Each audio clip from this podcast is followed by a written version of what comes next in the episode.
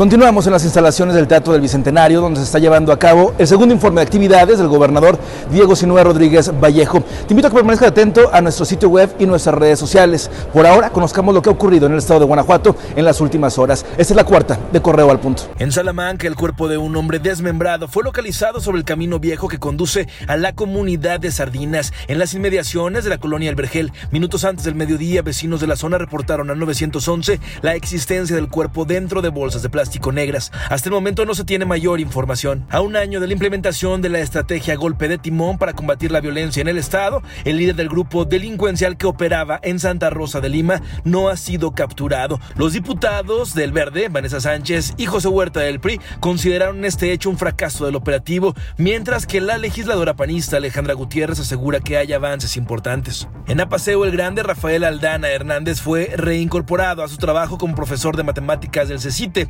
Octavio Licea Rojas, coordinador de educación del municipio, señaló que directivos del CECITE, representantes de la Secretaría de Trabajo y de la Secretaría de Gobierno del Estado se reunieron con el maestro y tras una mesa de negociaciones, Aldana Hernández acudirá a León la próxima semana para ser ratificado en su cargo de manera legal. Licea Rojas agregó que el maestro tendrá derecho a concursar para el cargo de director del plantel. La alcaldesa de Pueblo Nuevo, Larisa Solórzano, señaló que la falta de recursos del 2019 dejó como resultado varios proyectos inconclusos, algunos de los que ya se habían acordado con el municipio de Salamanca. Traemos el proyecto de, la ampliación y pavimentación hacia el canal Coria, lo cumplimos en una primera etapa, quedó en stand-by quedó inconclusa la segunda etapa, ya teníamos, ya había gestionado los fondos federales, pero pues esa es la situación, no hemos podido cristalizar, no hemos podido concretar y pues vamos a esperar a ver cómo llegan las reglas de operación del gobierno federal pero sí lo he platicado ya en instancias federales que qué ha pasado con ese recurso,